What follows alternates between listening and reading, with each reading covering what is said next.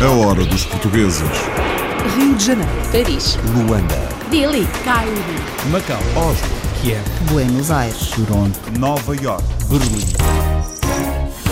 O Dia do Imigrante na Califórnia é festa obrigatória durante uma semana e foi por ordem de Ronald Reagan que tudo começou. Aqui é um estátua do, imigrante de Portugal, aqui no San Leandro. Já está aqui para mais de 51 anos e no estado de Califórnia, no março de 1967, o governor Ronald Reagan escreveu no lei o segunda semana de março de todos os anos vai ser a semana do celebrar os imigrantes de Portugal. Celebrações na cidade de São Leandro, junto à estátua do imigrante português, na Califórnia. Os produtos portugueses estão a ter muita saída na Alemanha. A família Duarte abriu um café e um supermercado depois do sucesso na distribuição. Começa agora a atingir por volta de 50% portugueses, 50% alemães. E eh, ao fim de semana são por volta de 400 a 500 clientes que entram aqui o dia todo. Muitos clientes vêm mais do que 150 km até só para vir aqui comprar as nossas coisas. Vêm aqui muitos holandeses, vêm aqui pessoas da Bélgica, só para ter um bocado de Portugal. O pastel de nata e a bola de Berlim desaparecem num instante ao fim de semana nesta pastelaria na Alemanha. O Vestido Amarelo é o nome de uma curta-metragem que uma lisboeta em França realizou para contar a sua história e a dos avós. Durante o regime de Salazar, o meu avô e a minha avó viviam em Lisboa num terreno de barracas. E tinham um vizinho que era membro da PID. Ou era um bufo, não sei exatamente. Num caso como no outro, uma daquelas pessoas que tinham contatos e que não hesitavam a denunciar a torto e a direito. Um pequeno filme feito em França com a história de vida de Joana e o contexto em que os avós viviam em Lisboa.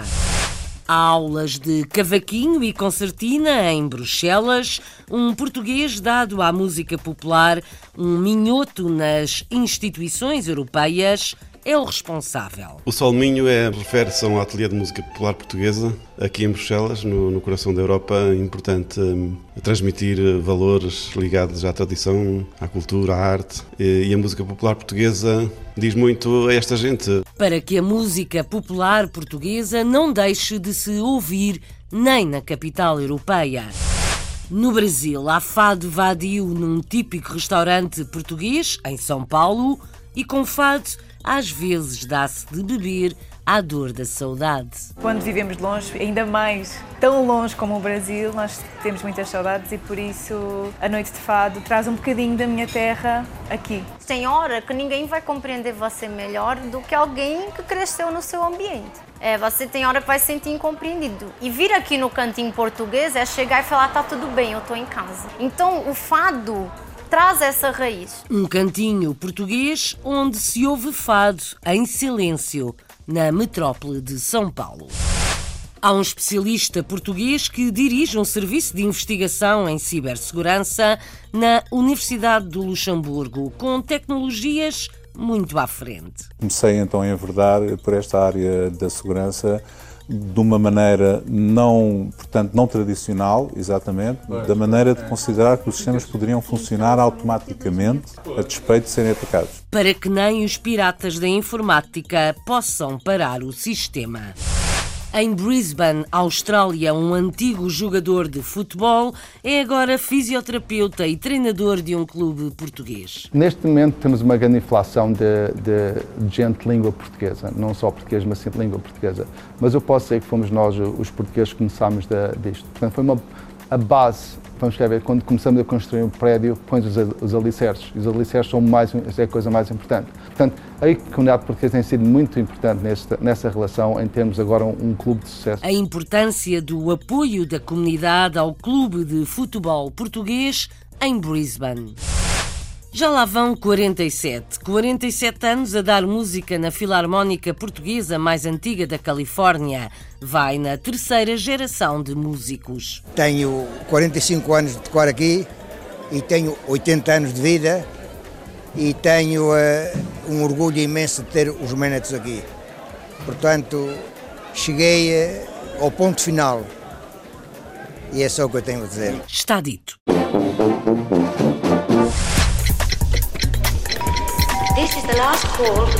A hora dos portugueses. Rio de Janeiro. Paris. Luanda. Delhi. Cairo. Macau. Oslo. Kiev. Buenos Aires. Toronto. Nova York. Berlim.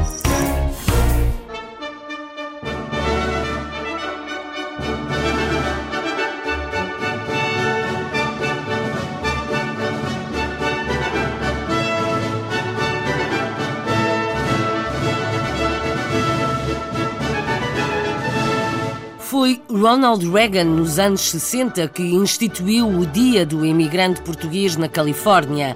As celebrações repetem-se todos os anos e prolongam-se por uma semana em várias cidades deste estado norte-americano.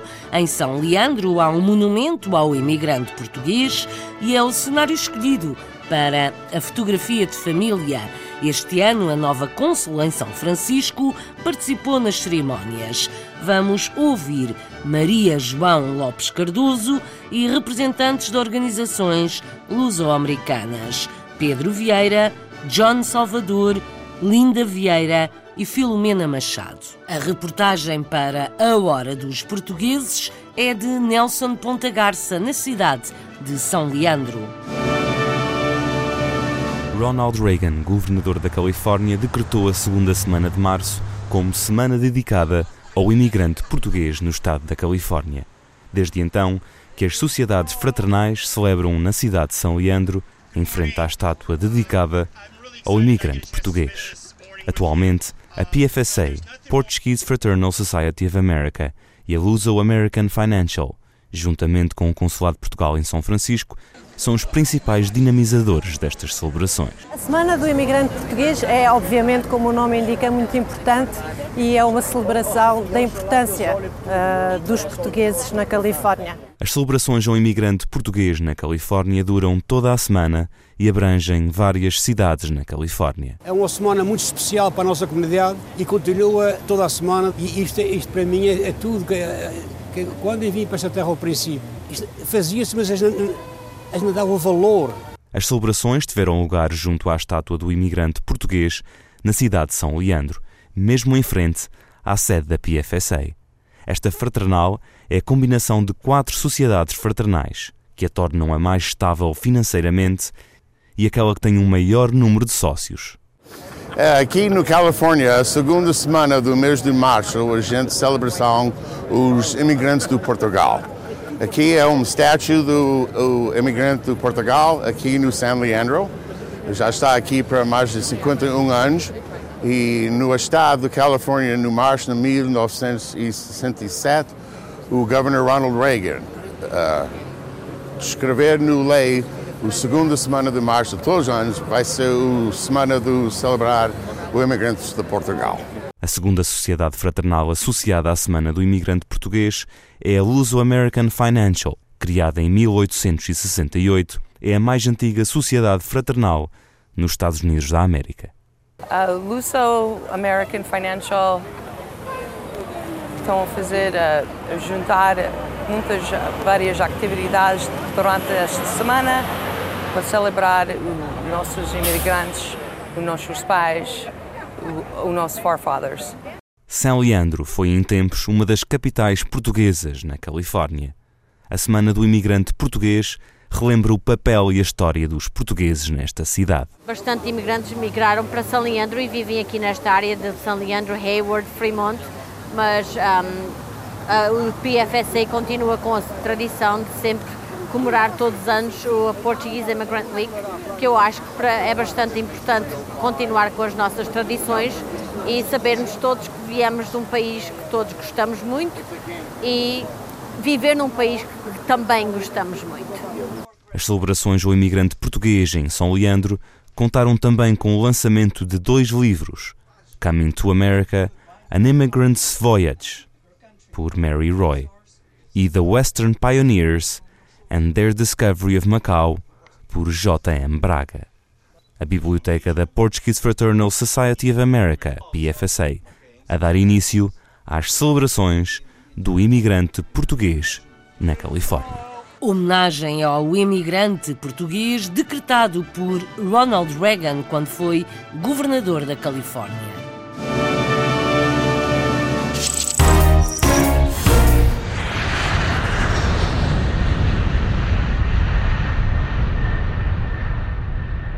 Aterramos na Europa.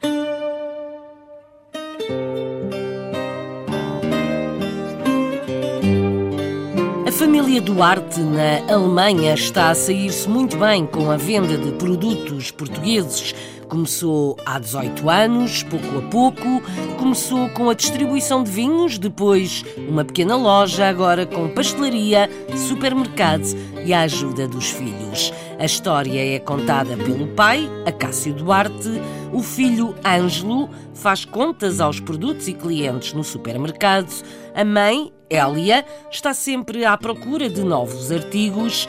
A filha Catarina está na pastelaria, onde ouvimos também a gerente Ana Gomes. Aos fins de semana, tem enchente de portugueses que chegam de longe à procura de produtos nacionais, mas os alemães também são adeptos. Marisa Fernandes assina a reportagem na Hora dos Portugueses. Em Romerskirchen, situada entre as cidades de Colónia e Düsseldorf, um casal português criou uma empresa de distribuição de produtos portugueses que abastece vários estabelecimentos lusófonos e alemães do norte a sul da Alemanha. Devido ao sucesso, desde 2015 abriram um supermercado e um café-pastelaria com fabrico próprio.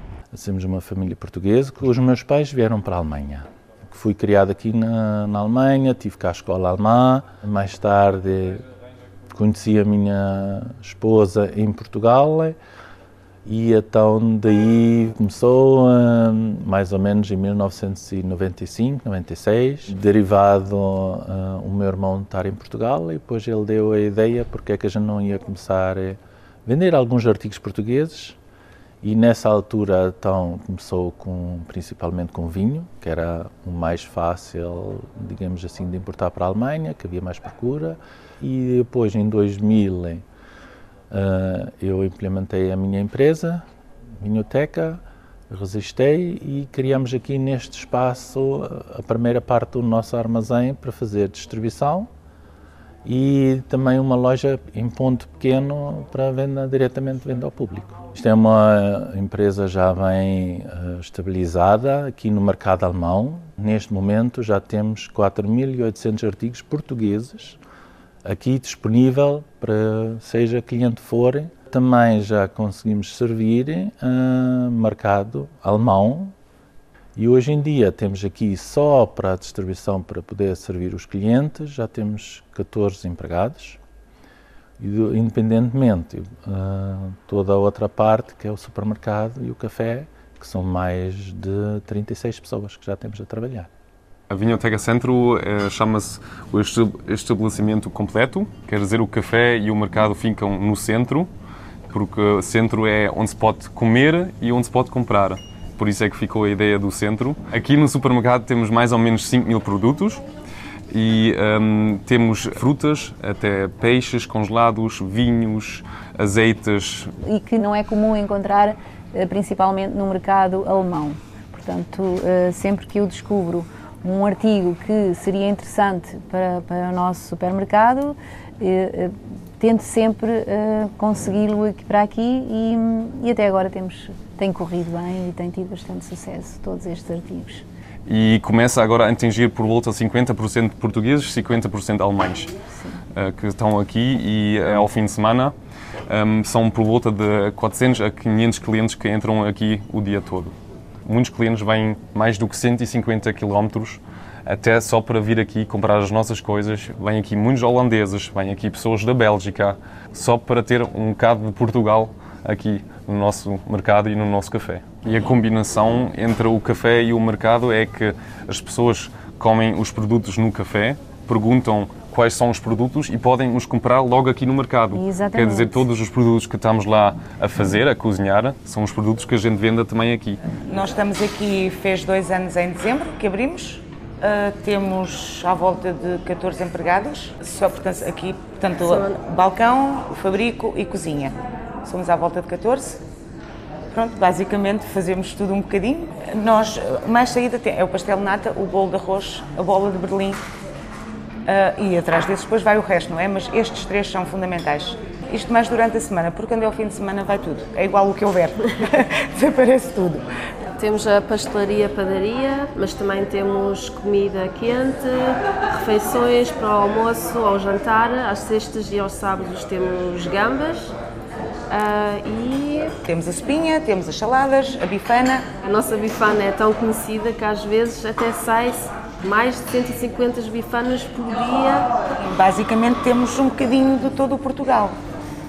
Tem sido um caminho muito trabalhoso e difícil, mas por outro lado hum, gratificante de ver todo, que tudo isto valeu a pena.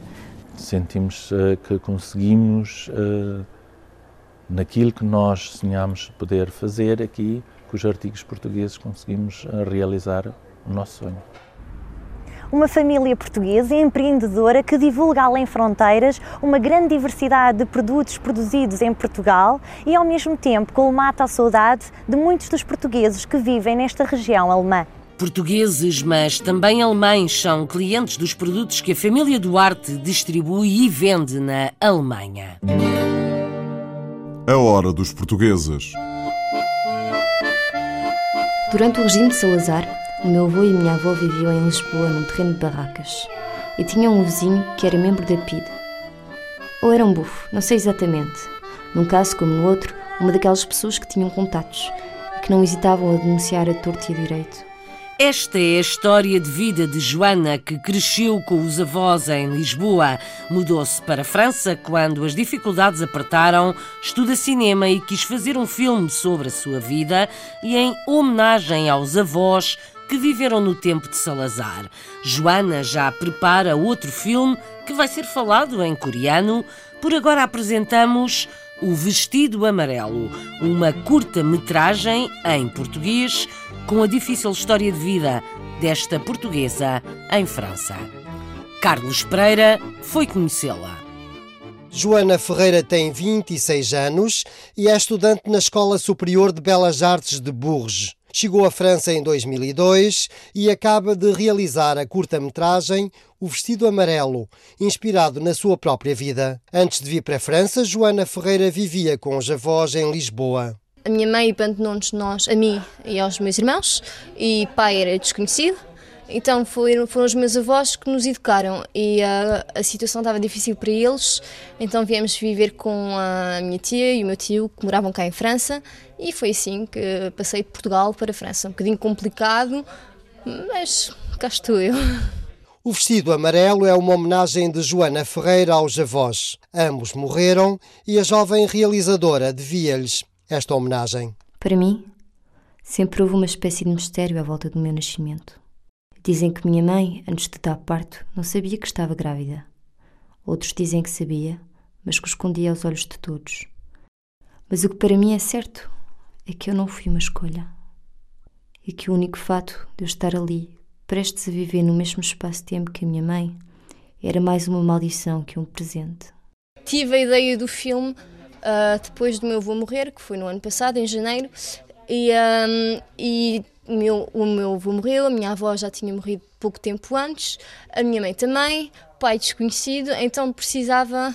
Um, peguei naquela, naquele episódio triste e uh, tentei fazer desse episódio uma força para escrever este filme que relata uh, da minha vida e da vida dos meus avós, mas acho que também pode, pode as pessoas podem se identificar porque toda a gente já perdeu alguém. E ainda por cima, o, quer dizer, e uh, o filme também está marcado numa história, que é a história de Portugal, uh, sobre o regime de Salazar, porque há um episódio curto vida, da vida dos meus avós que se passa durante o regime de Salazar, e uh, era fazer um, um, uma ponte entre a minha vida, a minha história e a história dos meus avós, e como é que aquilo evoluiu junto. Durante o regime de Salazar, o meu avô e minha avó viviam em Lisboa, num terreno de barracas. E tinham um vizinho que era membro da PID. Ou era um bufo, não sei exatamente.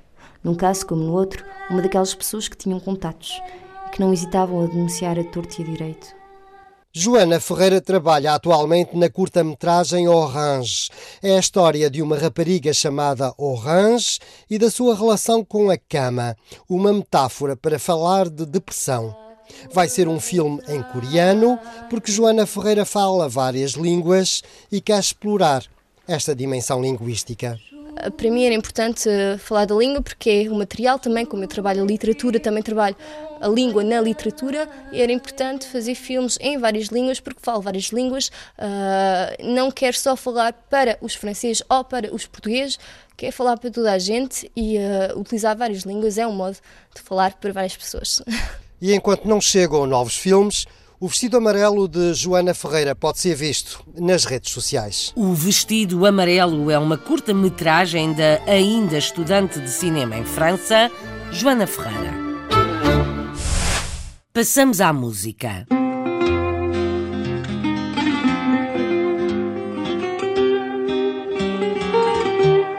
Há um cantinho português em São Paulo onde se canta fado vadio. Um restaurante tipicamente português organiza todos os meses uma noite de fado e os amadores elevam a sua voz. Os amadores e os amantes do fado que não faltam quando a saudade aperta. Vamos ouvir Celso Pinheiro, Cátia Graça, Karina Viegas e Sara Cardoso. Uns cantam, outros aplaudem todos falam ao microfone do Pietro Zimo. Uma noite para cantar e mitigar a saudade de Alemar. O restaurante Cantinho Português do casal João Macar e Cláudia Correia de Sá promove mensalmente a Noite de Fado Amador, reunindo e celebrando a comunhão entre diferentes gerações da comunidade portuguesa da cidade de São Paulo.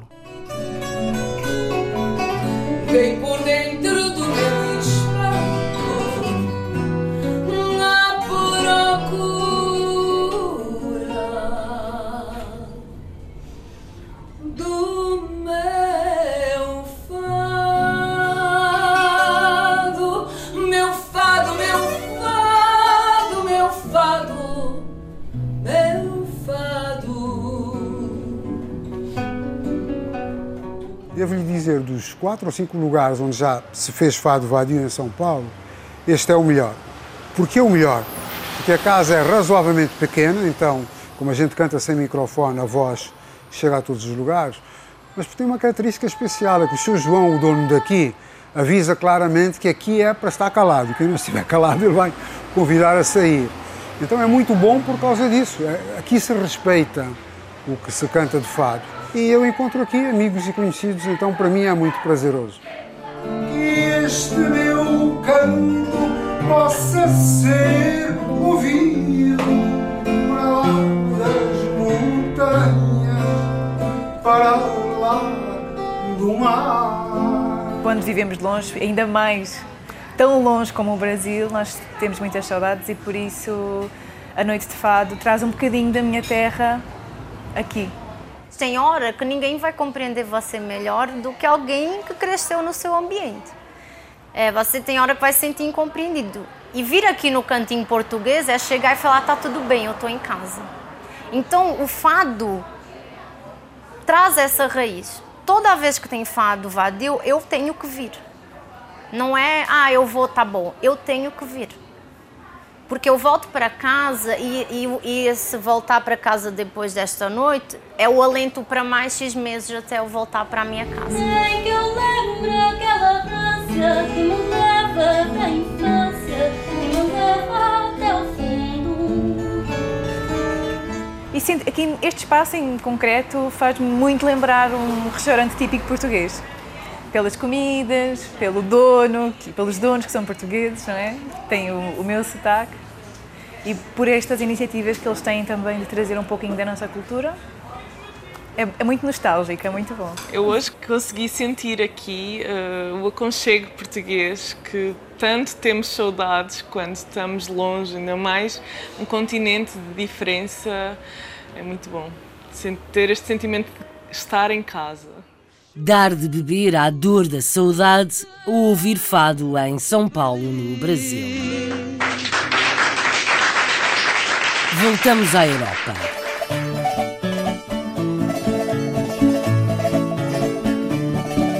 Quem diria que há aulas de cavaquinho e de concertina na capital europeia? É missão voluntária de um minhoto que quer ajudar a manter viva a tradição da música popular portuguesa. António Fernandes trabalha em instituições europeias e, nos tempos livres, dá formação em cavaquinho e concertina.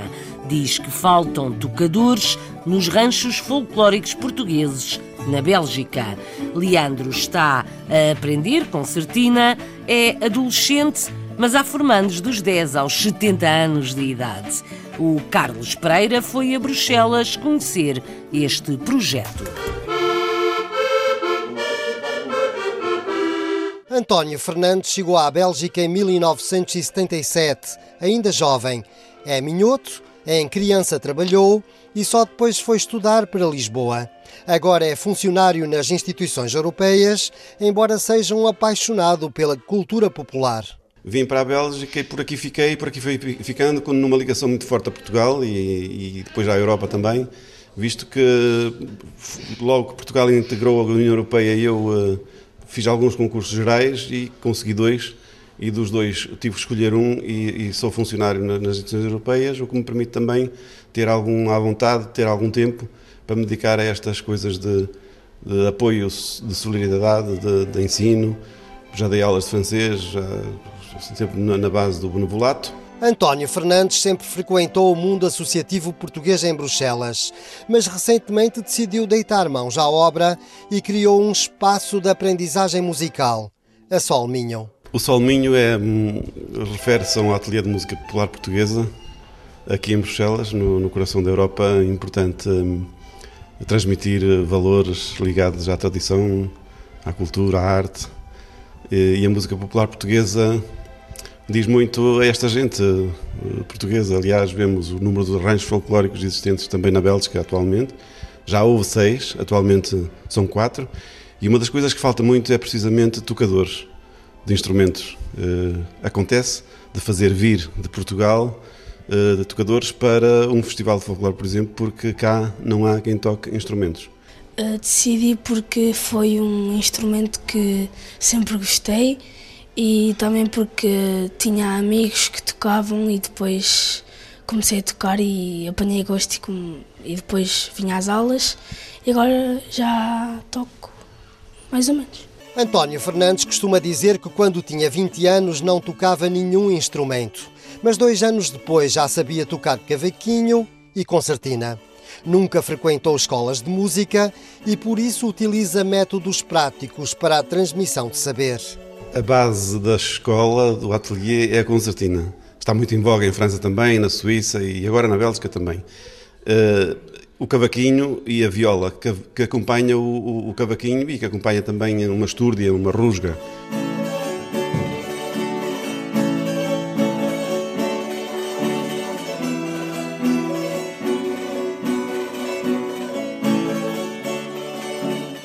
A concertina é um instrumento mais, mais sonoro, mais popular, estridente e uh, adapta-se justamente para animar festas de rua e festivais de folclore, enfim. A Solminho tem alunos com uma faixa etária bastante alargada, vai dos 10 aos 70 anos.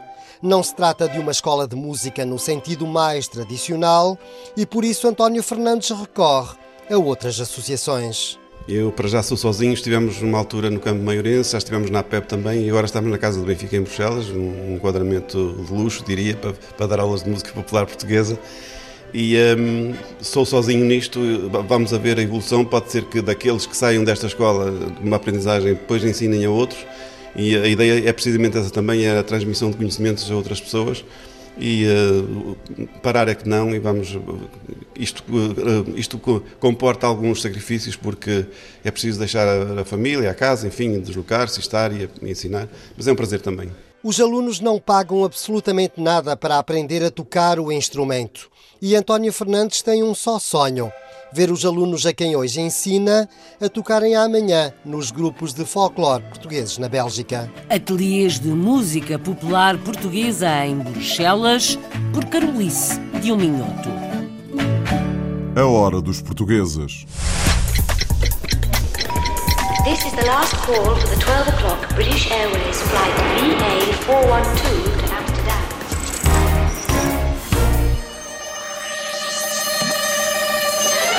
A cibersegurança é a especialidade de um português na Universidade do Luxemburgo e é considerado um dos melhores do mundo na sua área. Especialista Em engenharia, informática e sistemas, desenvolve tecnologias para garantir a segurança de computadores e programas, segurança contra acidentes e segurança para enfrentar piratas, piratas informáticos. A Isabel de Souza Gorgulho faz as apresentações na hora dos portugueses. Paulo Esteves Veríssimo é um dos maiores especialistas mundiais em cibersegurança. Licenciado em Engenharia Eletrotécnica pelo Instituto Superior Técnico de Lisboa, sempre trabalhou em áreas e projetos inovadores. Começou a carreira como fundador do Instituto de Engenharia de Sistemas e Computadores e liderou o Delta 4, que foi o primeiro projeto assinado pelo Estado português no âmbito do Programa Europeu de Apoio à Investigação.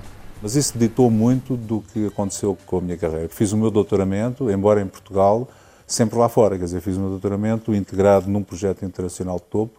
Acho que isso foi uma coisa que, pronto, acho que mudou a minha vida. Desde essa altura que se dedica à segurança e à confiabilidade de sistemas. Estas duas palavras é fazer os sistemas funcionar bem a despeito de problemas, de defeitos que todos os sistemas têm. A confiabilidade é fazer o sistema funcionar bem a despeito de acidentes, sei lá, um computador que pifa, ou um software que tem um erro, ou qualquer coisa assim. E a segurança informática, claro, é fazer o sistema funcionar bem, a despeito desses pequenos problemas que às vezes os sistemas têm, a serem aproveitados de propósito, em vez de acidentalmente. Daí, até depois perceber que, no fundo, os hackers apenas tiravam partido destes defeitos que estavam lá, foi um, foi, foi um pequeno passo. E, e, portanto, comecei então a enverdar por esta área da segurança, de uma maneira não, portanto, não tradicional, exatamente, da maneira de considerar que os sistemas poderiam funcionar automaticamente a despeito de serem atacados. A investigação que faz visa, sobretudo, desenvolver a fronteira do conhecimento e resolver problemas com impacto na sociedade. Tive sempre pessoas com mais feeling para sistemas e com mais feeling para, enfim, teoria, mas sempre lhes perguntei for que tu estejas a pensar, tens que me explicar para que é que isto vai servir. Nem que seja daqui a 10 anos, mas tens, tens de ter uma ideia. Não podes dizer, ah,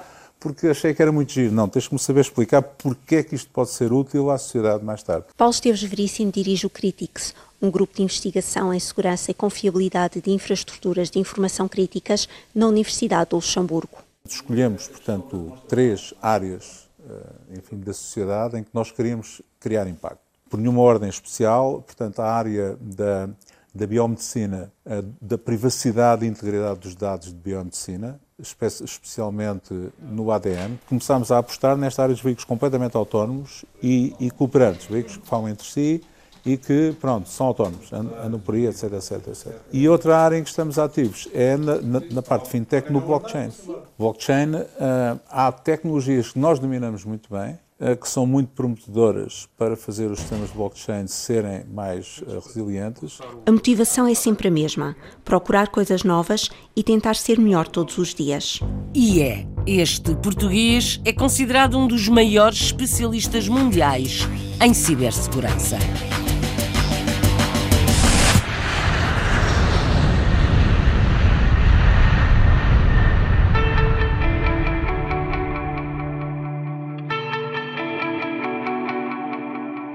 Antes de voltarmos à música, desporto.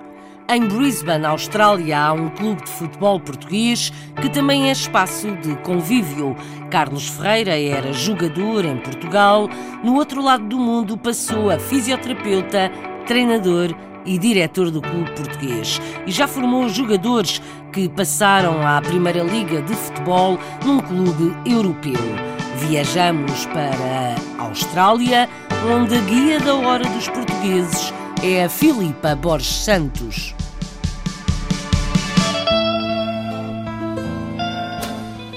Carlos Ferreira veio para a Austrália com seus pais quando ainda jovem. A sua ideia era voltar a Portugal após uns meses, mas acabou por ficar até hoje. Carlos é fisioterapeuta, gerente na BP e é também o diretor do Brisbane Athletic Football Club, que é também o clube onde a comunidade portuguesa convive. Carlos explica-nos como a sua ligação ao clube começou. É uma ligação muito especial, porque quando eu vim para cá para a Austrália, eu já, já futebol, como deve ser, um nível alto. Fui jogador nas, nas escolas do Benfica, fui jogador nos Júniors do Benfica, passei para a Estrela, uh, passei para o Belenenses e, portanto, quando, no, quando eu vim para cá já era sénior, já era júnior sénior no Pedro Pinheiro, que era um clube de terceira divisão. Quando cheguei cá, fui jogar futebol, era uma equipa australiana, que jogava no Campeonato Nacional, mas tínhamos sempre uma tendência a criar um clube português. Antes, mais tarde, nós, um grupo de portugueses, estavam a jogar em vários clubes à volta de Brisbane. Decidimos todos começar a jogar ao, ao domingo de manhã eh, que já o clube português já tinha uma equipa a jogar ao domingo de manhã e nós apenas juntámos para ter uma equipa melhor e no final do ano decidimos em que pronto vamos ter uma equipa a sério para jogar numa, numa competição alta essa eh, dessa paixão que o futebol é paixões e é emoções surge um clube procurámos uma casa e, e tentámos arranjar um sítio para ficar. Portanto, a ligação, a minha ligação entre mim e mais um ou dois colegas meus que passaram pelo clube, mas continuamos a, a ter um contacto, foi, foi de base, foi de princípio, foi a nossa criação. Perguntámos a Carlos qual a ligação da comunidade portuguesa e a sua importância para o clube. Nós somos a nossa imagem, não é? Neste momento temos uma grande inflação de, de, gente de língua portuguesa, não só português, mas sim de língua portuguesa. Mas eu posso dizer que fomos nós, os portugueses, que começámos de, disto. Portanto, foi uma, a base, vamos ver, quando começamos a construir um prédio, pões os, os alicerces. Os alicerces são mais, é a coisa mais importante. Portanto, a nossa imagem, as nossas cores, tudo o que está na nossa Constituição é base, é base portuguesa. Portanto, foi muito importante e é muito importante a continuação de, uma, de um apoio comunitário e um apoio que se, que se tenha um, um, ombro onde a gente possa ir chorar e, e lamentar as nossas coisas boas como as nossas coisas más. Portanto, a comunidade portuguesa tem sido muito importante nesta, nessa relação em termos agora um, um clube de sucesso. Portanto, é muito importante. A importância deste clube para a comunidade é vital. Mas Carlos fala-nos o quanto é importante para os jovens atletas. Um dos pontos fortes que nós temos aqui no nosso clube é a formação de jogadores, em que nós, em que eu considero faço parte de, dessa obrigação. Um, é com imenso orgulho que nós temos neste momento dois jogadores que já assinaram pela, na Premier League, que é muito difícil de pôr, uh, o Aidan O'Neill uh, e o Oscar Woods, que assinaram pelo Burnley, os dois pelo Burnley, porque foram por lá. Nós fizemos a educação dos jogadores, os jogadores estão inscritos como jogadores do Brisbane Atlético, uh, mas os pais fizeram o sacrificial uh, mais difícil que foi o, o, agarrar nas malas e ir para a Europa com, com os meninos para, para os ajudar. Para finalizar, Carlos Ferreira confessa as três palavras que pensa quando ouve a palavra Portugal. Paixão, honra e obrigação, as três palavras que eu acho para Portugal. Paixão, honra e obrigação, o sentido de Portugal para este português na Austrália.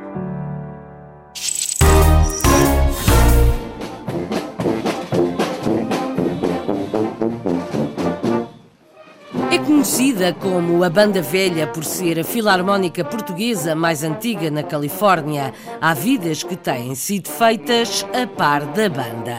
Em alguns casos, há músicos que são a terceira geração da família nesta Banda Filarmónica de São José. Todos os anos são formados novos músicos.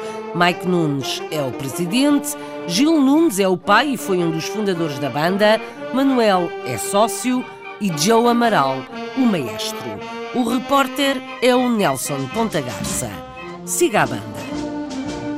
Fundada em 1971 por Eleutério Borba, a banda portuguesa de São José, conhecida por Banda Velha, celebrou o seu 47º aniversário. O seu atual presidente é exemplo de como as filarmónicas incluem até três gerações de luso-descendentes. Eu já estou parte desta banda já há mais de... O meu pai já está aqui há 45 anos. Eu tenho 42 anos, mas já, já faço parte desta banda há 40 anos. Ia sempre com meus, meus pais às festas e uh, eu penso que eu também faço parte desta banda há 40 anos. Mas agora uh, fiquei presidente, já estou diretor de 7 anos com o José. É um orgulho ser presidente desta banda e uh, foi um sonho para o meu pai e eu, eu fiz mais isto foi para o meu pai porque foi um sonho que tornou-se realidade.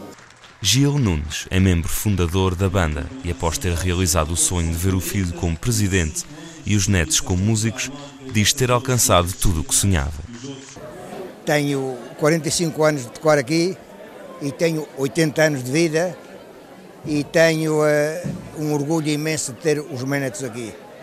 Portanto, cheguei eh, ao ponto final. E é só o que eu tenho a dizer. Esta banda, eu, eu não sou músico de sopro, mas eh, aprecio muito esta banda. Desde novo tenho, tenho andado sempre aqui, mas continua a ser uma das bandas muito boas que a gente temos cá e quando eles tocam nestes dias, preparam-se bem, a gente fica emocionado. Estamos na mais antiga sede de bandas portuguesas na Califórnia. Joe Emerald, o seu atual mestre, iniciou como músico e hoje é o mestre da Filarmónica PBSJ. A minha idade é exatamente igual à da banda. Pois, de mestre há 20, vai fazer 26 e de música, pá, não sei, deve ser uns 40 e tal. E, epá, e, e a gente também com os anos vamos aperfeiçoar, eu vou-me aperfeiçoando da maneira que ensino. As bandas portuguesas são autênticas escolas de música e o aniversário da banda é a altura dos novos alunos fazerem a sua estreia em concerto. Uh, graduaram oito músicos novos da nossa classe. Leva mais ou menos um ano, um ano e meio para aprenderem a música suficiente para entrarem na banda e este ano temos, temos oito músicos novos. Isto é, isto é a primeira, aqui das bandas aqui em São José, isto é sempre, o nosso aniversário é sempre a primeira tocata que começa, começa as festas e agora é, cada uma tem os, os seus convites para, para as várias irmandades uh, de Roda da Bahia, até algumas deslocam-se ao sul. Isto agora começa agora até o Festival das Bandas em novembro. Todos os anos é necessário atrair novos músicos para a Filarmónica. A gente já sabe, cada ano a gente perde alguns músicos e uh, também o Joe faz um, um excelente trabalho uh, para sempre agarrar uh, jovens para, para estar nesta, nesta, banda e a gente perde 5 e ganha 10, assim, assim estamos sempre a crescer esta banda. Aos 47 anos ainda cresce e atrai novos músicos, a Banda Filarmónica Portuguesa de São José, na Califórnia.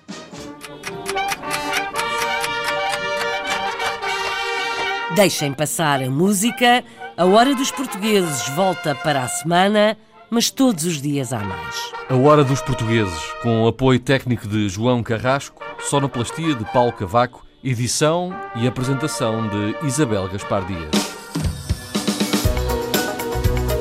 RDP Internacional. Portugal aqui tão perto.